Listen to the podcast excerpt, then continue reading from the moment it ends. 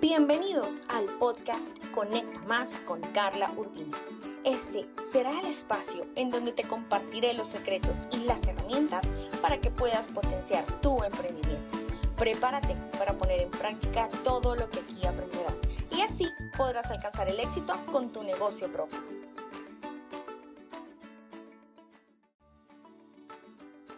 Hola a todos, ¿cómo están? Por fin llegó el lunes.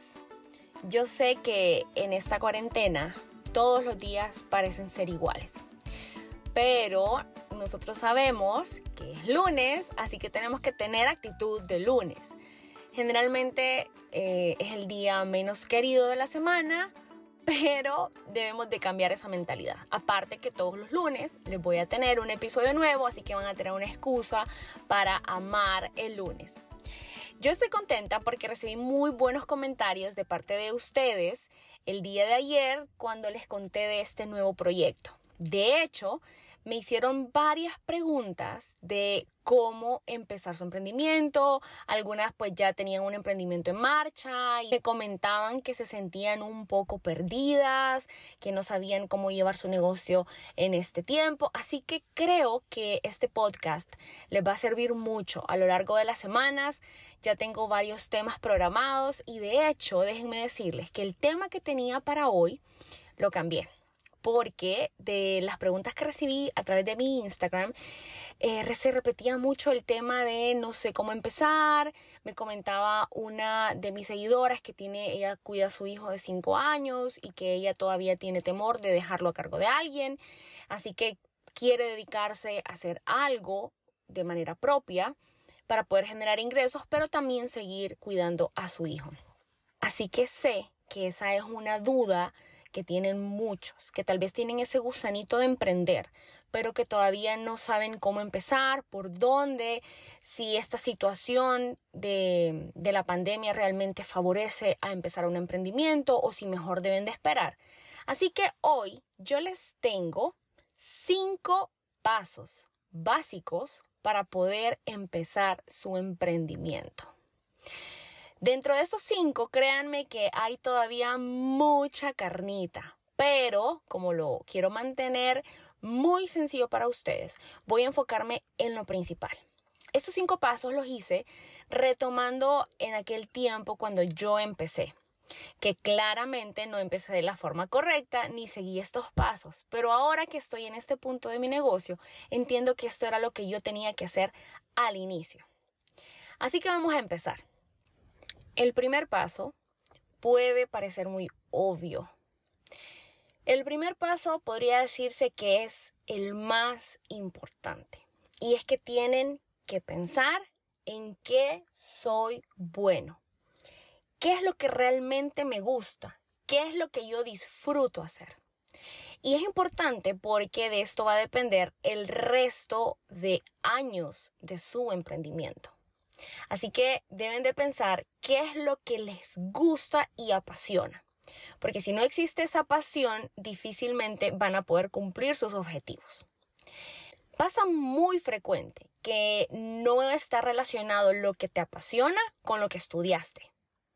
Por ejemplo, yo he visto casos en donde médicos, odontólogos tienen negocios de ropa, de bisutería, en mi caso, yo soy mercadóloga y mi negocio es de fotografía. Yo no estudié para ser fotógrafa, pero descubrí en el camino que esto era lo que me apasionaba, así que decidí emprender en esta área.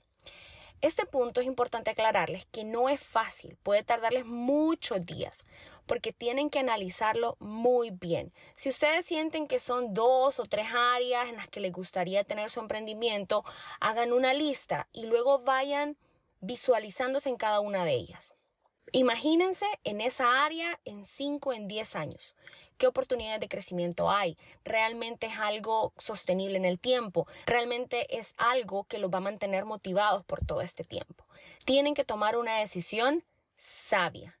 Porque como les digo, el resto de su vida van a estar casados con esta idea. Y claro que en el camino todo va cambiando, se van haciendo ciertos ajustes, pero la esencia del negocio siempre está ahí, así que tienen que pensar y tomar esta decisión sabiamente.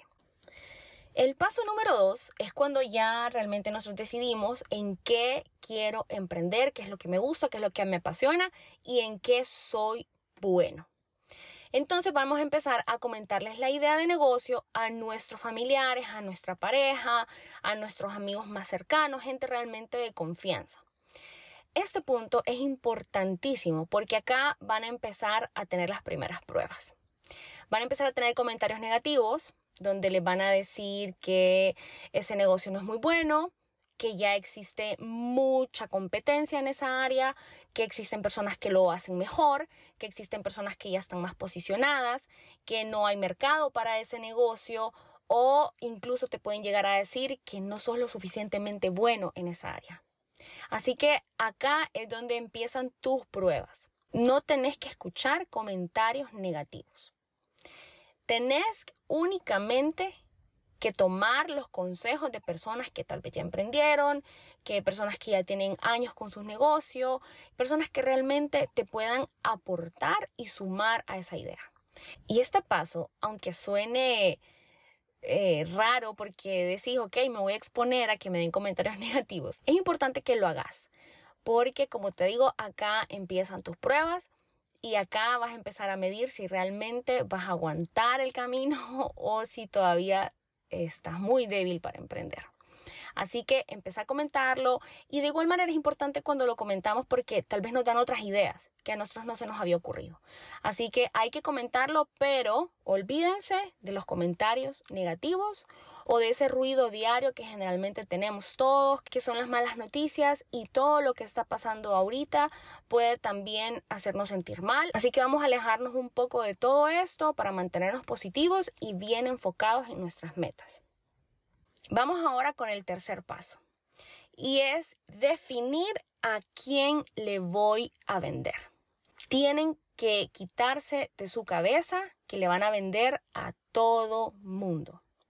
Tienen que mentalizarse esto. En los nichos está la riqueza. Y se lo digo por experiencia propia. Cuando yo empecé a venderle y hablarle a mi cliente ideal, yo vi un cambio total en mi negocio. Para definir su cliente ideal, tienen que plantearse preguntas como ¿dónde compra? cuál es su capacidad de compra, cómo habla, cuáles son sus problemas, porque esto es importante, tenemos que convertirnos en solucionadores de problemas para nuestros clientes. Tiene hijos, está casado, dónde vive, porque no es lo mismo, por ejemplo, para un arquitecto, no es lo mismo venderle servicios a personas con su casa propia a venderle a personas que alquilan casa. No le vas a hablar de igual manera a la persona que tiene la opción de construir y remodelar a su gusto, a aquella persona que por ser casa alquilada tiene ciertas limitaciones, entonces no puede remodelar su casa. Son muchas las ventajas de definir tu cliente ideal, porque esta es la primera guía. Al momento de definir tu cliente ideal, vas a tener claro en qué canales de comunicación vas a estar, en qué red social vas a estar, cuál va a ser el tono de voz de tu marca. No es lo mismo venderle a una chava universitaria donde las ideas que ella ve de ropa están en Instagram o incluso en TikTok que venderle a una señora de 40 años o más, donde generalmente sus recomendaciones de compra vienen por parte de amigas o Facebook, por ejemplo. Entonces, este paso es importante. Ok, ¿quién es mi cliente? Si yo vendo bisutería, ¿a quién le quiero vender? ¿A personas que están en oficinas? o le quiero vender a chavas de universidad que tienen un presupuesto un poco más limitado y buscan accesorios más genéricos que los pueden combinar con cualquier tipo de ropa.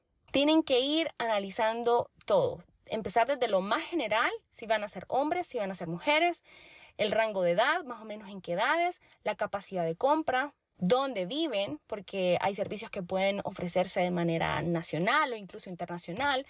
Hay otros que únicamente en tu ciudad Así que esto es importante también que lo definan y así poco a poco van a ir hasta lo más específico. Luego de que hayan definido cuál es su cliente ideal, vamos entonces a poder trabajar en el siguiente paso, que es definir algunos pilares básicos. Primero, definir el nombre de tu empresa. Acá pueden ser los más creativos que quieran o lo más sencillo, eso ya depende de tu gusto, puede ser incluso tu propio nombre. Lo que sí les recomiendo es que cuando ya tengan un nombre que les guste, no olviden googlearlo porque es importante saber si está disponible, si tiene un dominio disponible, si no existe una cuenta similar en redes sociales. Así que traten de googlearlo y si ya existen, entonces irle haciendo variaciones hasta que encuentren un nombre propio. El siguiente es crear su logo y el manual de marca. Eso también es importante porque es la identidad de tu marca.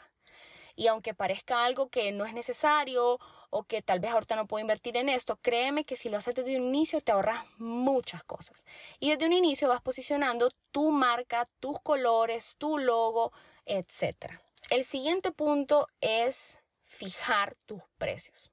Aquí es importante mencionar que la estrategia de precios no funciona igual para todos los emprendedores. Así que lo que sí te voy a recomendar es algo que no tienes que hacer. No fijes tus precios en base a los precios de la competencia. Si se fijan este hasta este punto, yo no les he dicho vayan a ver qué está haciendo la competencia, eh, traten de hacerlo mejor, miren qué vende la competencia, traten de vender otros productos. No, tienen que centrarse en ustedes, no en lo que estén haciendo los demás. Y eso aplica también para los precios. No porque mi competencia lo vende a 500, yo lo voy a vender a 450. Eso no funciona y eso es fracaso asegurado. Así que tu estrategia de precios tiene que estar en base a tu realidad. La realidad de cada emprendedor es totalmente diferente. Unos tienen más gastos, otros tienen menos gastos. Unos pueden tener mayores descuentos con los proveedores y tal vez vos no porque venís empezando. Así que no puedes comparar tu precio o no puedes fijar tu precio en base a, cómo lo vende la competencia. Por otro lado, sí te puedo decir que deberías de fijar tus precios en base a tus costos fijos, a algún porcentaje de ganancia, porcentaje de ahorro, tu sueldo, si te vas a colocar un sueldo de inicio. En base a estos pilares debes de fijar tus precios. Y mi último consejo en este punto es, si fijaste un precio y no te sentís contenta, o 100% satisfecha, ese no es el precio final. Tienes que ir ajustándolo hasta que sintas que es el precio justo, que te guste y que te haga sentir bien. Porque si algo le puedo decir que yo he pasado es que cuando vendes a un precio que no te sentí feliz, al final no haces el trabajo con la misma pasión. Porque en el fondo sabes que no te están pagando lo que a vos te gustaría ganar. Entonces, si cobramos lo que nosotros realmente queremos ganar, estamos felices y la experiencia al cliente mejora porque nuestra actitud mejora. Así que tu precio tiene que hacerte sentir feliz. Y el siguiente punto es definir cuáles van a ser mis canales de comunicación hacia mis clientes, de comunicación y de promoción. Y de esto depende lo que hicimos en el punto anterior, que es definir a quién le voy a vender. Porque no es lo mismo, como les ponía el ejemplo, de venderle a una persona mayor de 40 años que tal vez solo se informa por Facebook o por campañas de email, a venderle a jóvenes de 16 a 25 años que están en Instagram, en TikTok, en Snapchat, etc. Entonces, este punto depende de quién es tu cliente ideal y una vez definiste ese cliente ideal, pues ya va a ser más fácil poder identificar dónde se mueve, dónde compra, qué red social consume más y ahí es donde tenés que estar. No necesariamente vamos a estar en la red social que más nos gusta a nosotros porque posiblemente no le vas a vender a personas con tus mismos gustos o de tu edad. Así que no es en la red social que a mí me gusta, sino es donde está mi cliente. Y el último paso es empezar. Abrir las redes sociales de tu negocio, comprar el dominio. Esto créanme que es importante que lo hagan. Yo compré carlaurbina.com desde casi que empecé y lo utilicé hace un año. Es decir, estuve tres años, tres años y medio sin utilizar el dominio.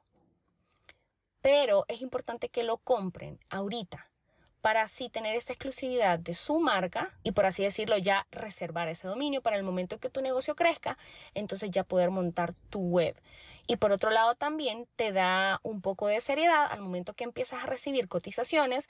No es lo mismo mandarlo de un correo que diga por ejemplo, carlaurbina.hotmail.com o carlaurbina.gmail.com a enviarlo de mi correo info Desde ahí ya le estás mostrando otra cara a tu cliente. Ya te estás mostrando como una persona seria y más confiable. Así que compra tu dominio, abre tus redes sociales, empieza a promoverte. Tus primeros clientes posiblemente sean tus amigos, tus familiares, pero empieza con ellos. Empieza con ellos, ofrecerles tus servicios, ofrecerles tus productos y documenta todo el proceso y toda la experiencia de ellos como clientes. Y ellos son los primeros que te van a empezar a recomendar. Como viste, empezar no es tan fácil, pero hay que empezar. Siempre piensen, es mejor hecho que perfecto. Al final, el secreto también es no pensarlo tanto. Porque cuando más lo pensamos y más lo pensamos, más nos tardamos y siempre van a aparecer por ahí trabas y siempre van a aparecer situaciones que te van a hacer sentir que no es el rumbo correcto. Pero déjame decirte, hacelo. Si en tu interior hay un gusanito de emprendedor que querés empezar, empezá. Tenés que hacerlo y en el camino vas mejorando las cosas. Espero que estos cinco pasos te den una guía de cómo empezar mi emprendimiento. Cuéntenme si ya tienen un listado de en qué cosas son buenos, qué es lo que les apasiona o tal vez ya están un poco más adelante en el proceso y ya están a punto de empezar a promocionarse. Cuéntenme cómo les va. Yo de mi parte quedo a sus órdenes y coméntenme qué otros temas les gustaría que vaya tocando en este podcast porque créanme que yo los escucho y les hago caso. Los invito a que me sigan en mis redes sociales. Ahí comparto más de mi día a día y también podrán ver un poco de mi trabajo. Me encuentran como Carla Urbina Photography en Facebook e Instagram. También los invito a que se den una pasadita por mi página web www.carlaurbina.com. Y no olviden, nos han formado para ser excelentes empleados, pero no para ser exitosos empresarios. Así que está en nosotros cambiar esa codificación.